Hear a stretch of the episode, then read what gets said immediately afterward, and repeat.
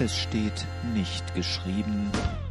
Ertragt einander, wie Christus euch ertragen hat. Ja, auch für Jesus war es nicht immer leicht, seine Zeitgenossen zu ertragen. In Markus 9, Vers 19 entfährt ihm der Seufzer, wie lange soll ich euch ertragen?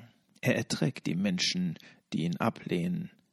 Er trägt seine Jünger, die auch nach Jahren noch zu wenig verstehen. Er erträgt traurig Petrus, als der ihn verleugnet. Das klingt nach übermenschlicher Anstrengung und Leidensfähigkeit. Aber in ganz vielen Begegnungen klingt auch durch, dass ihm die Menschen eigentlich gar keine Last sind.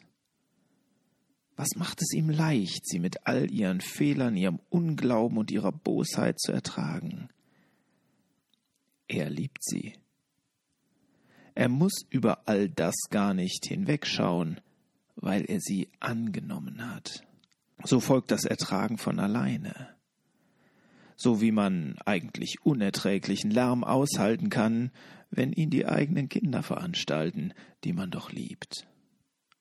Und so fordert Paulus auch nicht auf, dass wir einander ertragen, sondern Darum nehmt einander an, wie Christus euch angenommen hat, zu Gottes Lob.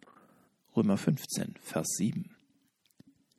Annehmen sollen wir einander, die ständig nörgelnde Glaubensschwester, den unberechenbaren Organisten, die langweilige Predigerin, den unangenehm riechenden Banknachbarn, das könnte man auch mit Beruhigungspillen und positiver Atemtechnik nicht ertragen.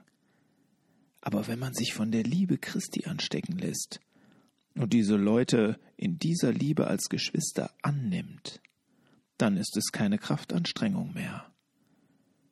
Und ganz nebenbei wird aus diesem geschwisterlichen Umgang miteinander auch ein Lob Gottes, weil an dieser Annahme das Wirken seines Geistes sichtbar wird.